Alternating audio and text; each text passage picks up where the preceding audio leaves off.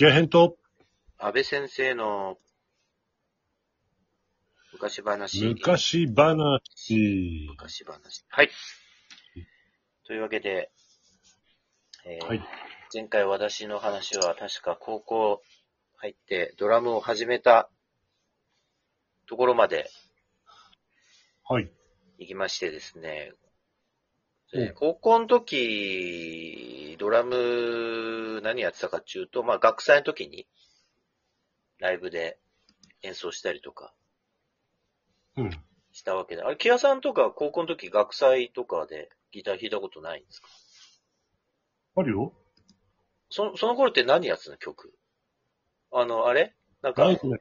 ラウドネス？ラウドネス。へえ。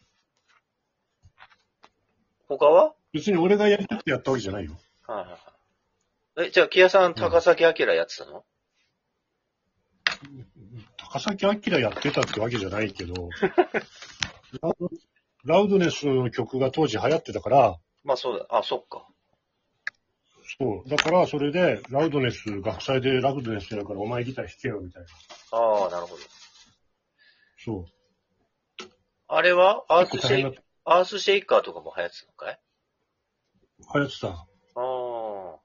俺ね、個人的には、うんうん。俺ね、高校の時やったのね、あれなんだよね、あの、洋楽で、こナイトレンジャーと、モトリークルーと、ボンジョビと、えっ、と、なんつったっけ、あれ。あの、あれ？忘れちゃった。あ、バンヘイレンと、う、なんでバンヘイレン忘れんだよ。バンヘイレン忘れちゃった。あとあれ、うーんと、ほら、なんだっけ。あの曲。ん？リーロリーロリーロリーロリーロリーロリーロでんでんででんでんでんって、あの、あれ、なんつったっけ？あれ、ド忘れしちゃった。でんでん、セパレートウェイズやってたバンドなんつったっけ？ジャあ、ジャーニーね。ジャーニあ、そうそうそう。いやいや。あとね、日本のバンドだとね、バウアウをやってたんだよね。ー、バウアウね。はい。バウアウはでもさ、うん安倍の世代では珍しいんじゃないの？うーん、そうだね。珍しいね。確かに。だって俺の世代でも、バウアウってちょっと珍しいもん。あ、そうん。う。でも、バウアだウ、バウアウだって、俺らやった後に、ほら、イギリスとか進出して、うんうんうん。結構、頑張ってた、頑張る前の頃だから。まあでも、バンドであんまりやってる人いなかったな、バウアウは。でしょ？うん。なんでかちょっとボーカルがちょっと難しすぎるっていうね。そうそうそうそう。ボーカルも難しいし、あと時代的にさ、俺の世代とかはさ、もう洋楽が流行っちゃってたから、うん。あんまり邦楽のロックって聞くやつ少ないんだよね。あだから逆に俺よりも二つ三つ若い連中の方が、うんそういう邦楽系のロックバンドはよくみんな聴いてるみたいだから、あ、ああ、そうだね。そうなんだ。まあ当時だから洋楽のカバーやってる、僕、俺が高校の時洋楽のカバーやってる人あんまりいなかったの。逆に。うん、そうでしょ？だからそこになんかね、あの、ジェネレーションギャップを感じるんだよね、うん。5年ぐらいしか変わんないけどね。そうなのさ。でもその短い間に結構世の中の流行りが変わっちゃってて、池谷さん、な、うんなんか今ガシャガシャ仕事してんの？いや、ガシャガシャしてるだけ。ラジオの収録中に ガシャガシャ。か、大丈夫だ大丈夫ですか？大丈夫。カメラの調子で、うんそれで、まあ、高校の時はだから結局そういうカバーとかやって、うん。それでまあ高校2年と高校3年の時に学祭で出て、まあ終わりですよ。うん。それでまあ特に習ったりとかしないで、うん。そして大学1年になった時に、なんか知らないけど、急にドラムやる気、また出てきて、ほそれでね、当時ね、ソウルトールさんのう。はいはい。ドラムのね、通信教育があったのさ。えー、そんなのあったんだ。そうあったのし、あのね、カセットテープなんだ、当時。なんか、何本だったかな？何本かセットで送られてきて、これをやりましょうっていうのテキストと一緒に送られてきて、うんうん。それでね、カセットテープにさ、自分の演奏をさ、録音するのさ。へーそれで、、送るんだよ。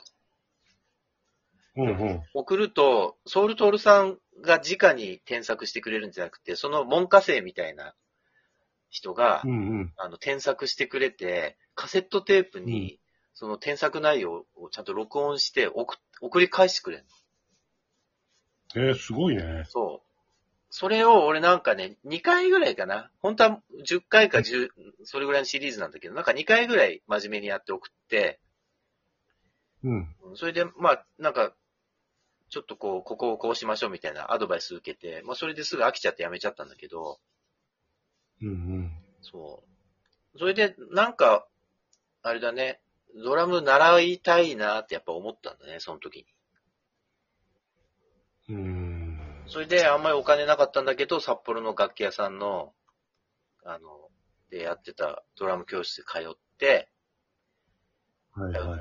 通ってっていうかまあ、通うことにしたんですよ。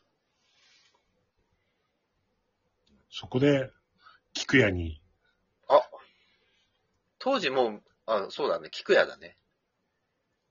そう、菊屋の、菊屋だよね。菊屋です。先生にね、習って、習った初日に、僕は5年以内に先生に抜かしますって、暴言吐いたっていう。まあ、それぐらいでもやる気に満ち溢れてたから、当時。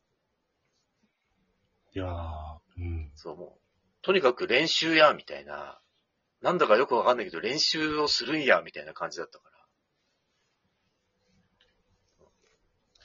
いいと思います。はい。うん。それで、なんか大学、もう大学1年の時に、だから、俺はもうドラムを習う。そして、卒業したらアメリカに行くってもう決めちゃってたんで。はだからもう1年の時にもう絶対っていうわけじゃないけど、漠然と卒業したら就職じゃなくて、なんか、まあアメリカなり東京なり、どっか学校に進学して、あの、習いたいなって思ってて、大学1年の時にもうちょっとさ、あの、貯金始めてたの。ほう。そうそうそうそう。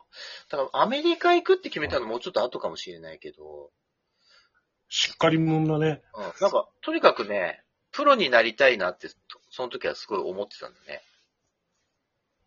ほう。それで、ドラも考えたな。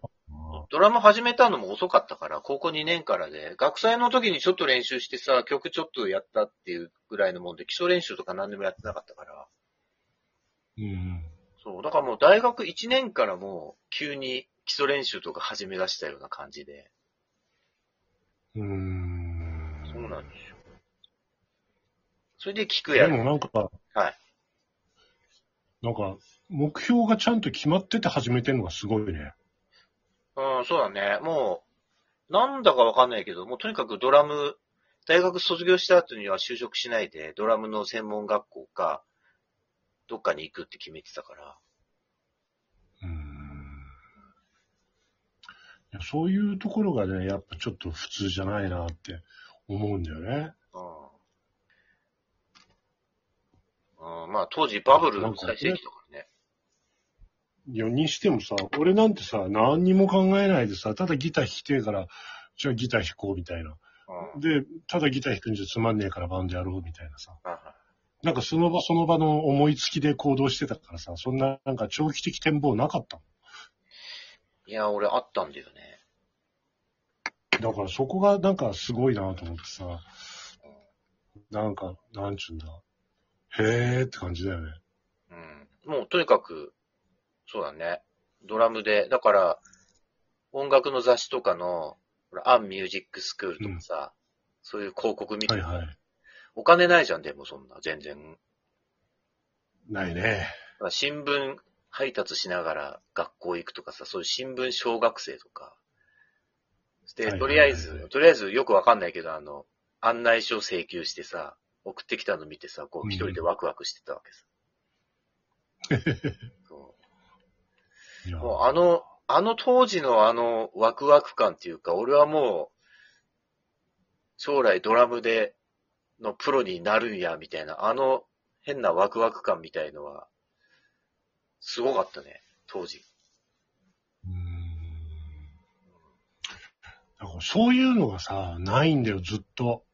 あ、ずっとないの？なんだろう。ずっとない。もう始めた頃からね、なんかプロになろうとか、なんかそういう感覚っていうのが全然ないんだよね。あなんか、とにかくギター弾いて楽しきゃそれでいいやぐらいにしか思ってなくて、あだから長期展望なんかないしさ、全然そんなの。まあでも、やっぱ、そう思ってたにしても、僕の場合は、やっぱまだ子供だったから、そういう学校に行ったら、プロになれるんだなって思ってたからね。うん。実際は全然そうなんですけどいや、でも、間違いではないでしょ。まあまあ、まあそうだね。間違いではないです。うん。まあそんな感じで、だからやっぱそう、うん。はいちょっとまたあっという間に時間が経ってしまってですね。